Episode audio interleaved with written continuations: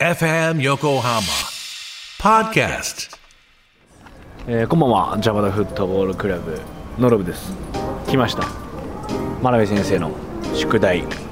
シンプルにのげ。ということを聞きまして。今ね、えー以前新井先生の宿題の時に、えー間違えてきたピオシティの目の前にいます、ということでねピオシティの地下にもうねあるんですよ飲み屋がまずはそこから行ってみたいなと思ってます、い。やもう感じますね。今平日の夕方なんですけど不思議となんか週末みたいな空気します。さすがのげです、はい、なんかそうですね、はい。足軽ですね、うん、はい。ちょっと行ってみましょうか、はい。じゃあまずはピオシティの下から攻めてみます、はい。ヒュン、えーピオシティ地下歩いてますけど。はいやっぱり盛り上がってますね、すごいですね。週の半ばですから今日。週半ば。競馬もできますからねこのペーシティのところは。もうたくさん飲んでますね。ワクワクしますよ。早いですね。うん。やっぱ立ち飲みが多くて、本当年齢もね幅広くて楽しそうですね。あどこがいいんだろうな。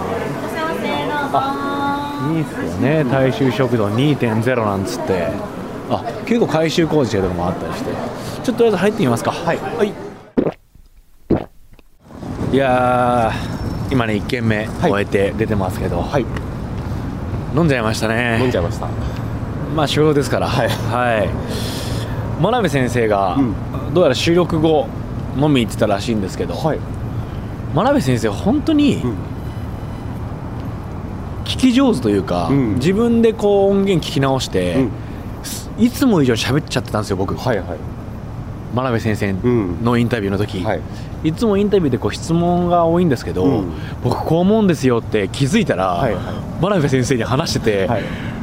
怖っと思って、はい真鍋先生って本当人の話聞くのめっちゃうまいんだなとか、うん。いつもやっぱ聞いてる人だから、うん。聞く空気にするのが、うん。本当にうまいんだなと思って、はい。すっごい喋ってるんです僕。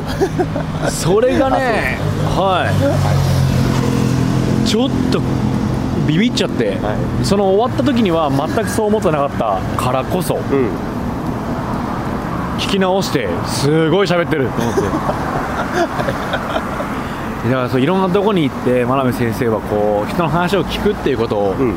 やってるんだなと思って、はあの時お酒飲んでなくて、うん。そのまあ、もちろんインタビューの場なんで、お酒とか飲んでないんですけどいつも真鍋先生は取材の時に、結構お酒の場が多いってうん。おっしゃっていて、はい。確かにお酒の場でお話聞いてたら、うん。これは喋っちゃうぞと、本来喋んないでおこうと思ったこともポロって喋っちゃうかもって思わされましたね。でやっぱ宿題で「のげ行ってきてください」みたいな、うん。その宿題の出し方もこう、はい。愛嬌あって。すね。すごいですよ。だからお言葉に甘えては2軒目行きましょう。いはい。はい。ということで2軒目行ってきます。はい。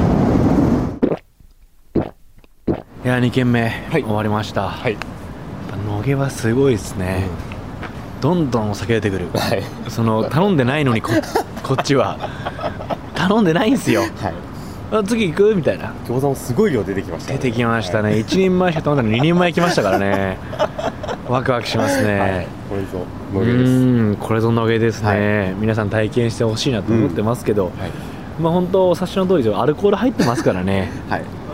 こうまともな話はできないです、ですただうん。これを話しながら、こう振り返ってみて、うん。真鍋先生と話したことを考えるときにやっぱりとことんまでやってる人間、うん。真鍋先生ってやっぱ取材も含めて、はいやっぱりすごく半端で終わらせてない感じがするんですよね、なんかそこが結構キーなんじゃないかなとか思って、だから取材に関しても飛び込んでうん。ちゃんと空気感じて、ある意味自分の身をさらしてうん。安全圏で考えずにちゃんと中に入ってる感じがしてすごくだから作品にちゃんと反映されてるような気がするんですよね、はい。だから僕もとことんうん。行かなきゃと思うんで、はい。とことん行かなきゃなと思うんで 3軒目行きます、行きましょ。う合ってますそれ。あってでしょ。合ってますうん、はい。行きましょう、はい。お願いします。いや飲んだっすね。うん。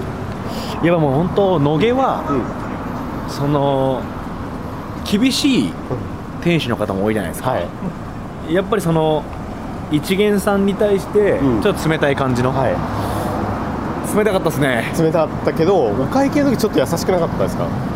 多分そのピッて飲んでピッて出るみたいなのが、うん。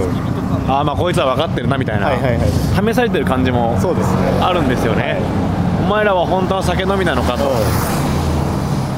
でこれは本当飛び込まなきゃ分からない場所だと思うんですよね、はもしその野毛っていう場所、もしね神奈川に来たことない人、いうん全国のいろんな場所の方がこの桜木町周りに来て、野毛に行ったらやっぱりテンション上がると思いますよ、はでも僕らまだこう初級も初級ですね。いうんそうですね。まだまだです。入り口の入り口に立ちました。はい。本当にさすごい飲んだ。あの3軒行ってますからね。うん、すごいもっと行きたいですね、で本当ここの野毛っていう場所は、うんはしごしてなんぼというか、うん。うん。だから一軒にずっといるっていうよりは、1時間、うん。1時間半とかでどんどん変えていく。1時間くらいかな。そうですね。行っても2杯。2杯ぐらいでどんどん店を変えていろんな味を楽しむ。いろんな酒を楽しむ。いろんな指導を楽しむ。みたいな感じの空気はありますね、はい。今ちょうど3軒回ってまたピオシティに戻ってきたんですけど、はい。活気がやばいですね。そうですね。やっぱ週末なんだよなちょっとねぜひ皆さんあの野毛にはい。飛び込んで取材してみてください、い、ろんな人間模様はい。見えてくると思います、はい。果たしてねその今度ね真鍋先生来たら、どんな感じで飲んだか聞きたいですね。確かに確かに。どのコース行ったんでしょうね。気になりますね。うん。聞いてもいいんですかねそれは。聞いてもいいと思いますよ。楽しみですね、はい。ぜひ皆さんも野毛遊びに来て飲んでみてください、はいちょっと楽しすぎるんでね、はい。このまま4軒目5軒目はい。行きたいと思います、多分ここからはもうこんな感じで喋れる気がしないんで 撮りませんけども、はい。引き続きコミックアトラスよろしくお願いします、はい。お送りしたのは？なるほど。番組スタッフの森谷でした。あよいしょ。りがとうございました。それ喧騒の中やってるねこれ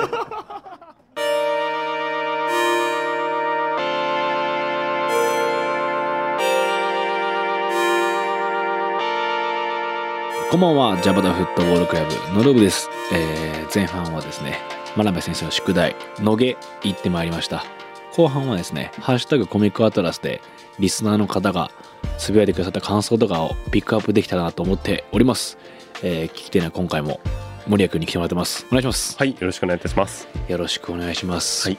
感想ポストあの X の方にねしてくださってるんですよ。はい。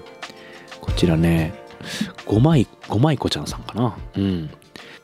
真鍋先生のキャラクターを生きているものとして捉えないといけないの言葉を聞くたびにあああのキャラたちは生きてるんだと心が安心と喜びで満たされます、あと先生の旅のエピソードがまんま学べ漫画の世界で笑いましたね。そうですね。確かに。ですよね。僕も思ったんですよね。これ学べ作品に出てきたシーンなんじゃねえかっていう、トラックの運転手さんにね。あれがあのまま反映されてるみたいなことなんですね。いや、本当に思いましたね。あこれ、つぶやきコーラさんもおっしゃってますね。先生の経験が笑いが止まらないくらい波乱万丈。ただ、歩くだけの時間を持つことで好きなことに向き合う機会を持ったっていうのは面白いと。うんやっぱり、それ以外にないって感覚って大事なんですね。漫画家さんでも受け手やお客さんを分析するって衝撃でした。面白いと。あの、書いていらっしゃってて。本当に笑いが止まらないくらい波乱万丈だったし、うんつぶやきクラさんおっしゃってるみたいにあそういうふうに考えてるんだみたいな発見っていうのが、インタビューの中からこう皆さん見つけてくださってる感じして僕も同じとこで同じように感じましたって思いながら、このポストに「いいね」してます、ありがたいですよね、うん。えー犬虫プロか読んでねさんね。はいえー後編も最高と。ありがとうございます。漫画家の軸を読者が知ることができる機会ってあんまりないかと思うのでありがたいと、うん。ああこれ嬉しいですね。DJ のろぶさんから作品に対する真摯なお気持ちが伝わってきたしオタクとしてえそのお話広げてくださるの嬉しいって場面がたくさんありニコニコ。うん。嬉しいですね、はい。僕もやっぱオタクなんでね、うん。ここどうなんだろうみたいなことは聞いちゃいますよね、はいはい。で仲間でございます本当に、いや嬉しいですね、はい。こうやって「ハッシュタグコミックアトラス」でこうたくさんねこう感想ポストしてくださると、うん。やっぱこう作ってね我々もねチェックしちゃいますよね、はいありがとうございます。あ。りがたい。届いてるんだとか、やっぱ同じように興奮してるし、我々もこうインタビュー終わった後も編集してる時もチェックしてる時もいやこれ面白いぞと思って、はい。こうやって楽しんでくださるのがとっても嬉しいですね。はい。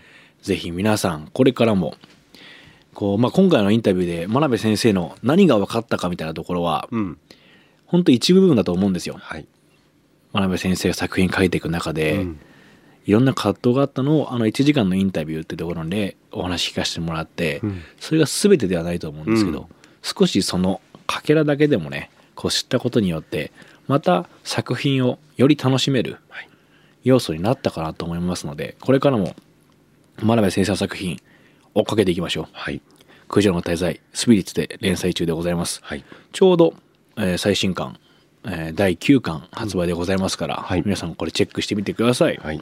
そして次回はお待たせしました。お。企画やります、はい。教えて学べ作品の好きなシーンということで、はい。皆さんからたくさんメールもらってますんでね、はい。こちらをですねう、ん。えーやっていきたいと思います、はい。ついにコミックアトラス企画始まりますね、はい。えーちょっとどんな感じになるかわかんないですけど、はいぜひお楽しみにということで、はい。コミックアトラスチャンネルのフォロー X のアカウントフォローもねぜひお願いします、はい。感想は「ハッシュタグコミックアトラス」でお待ちしてますのでね、えーメールの方も ca.fm 横浜 .jp でございます。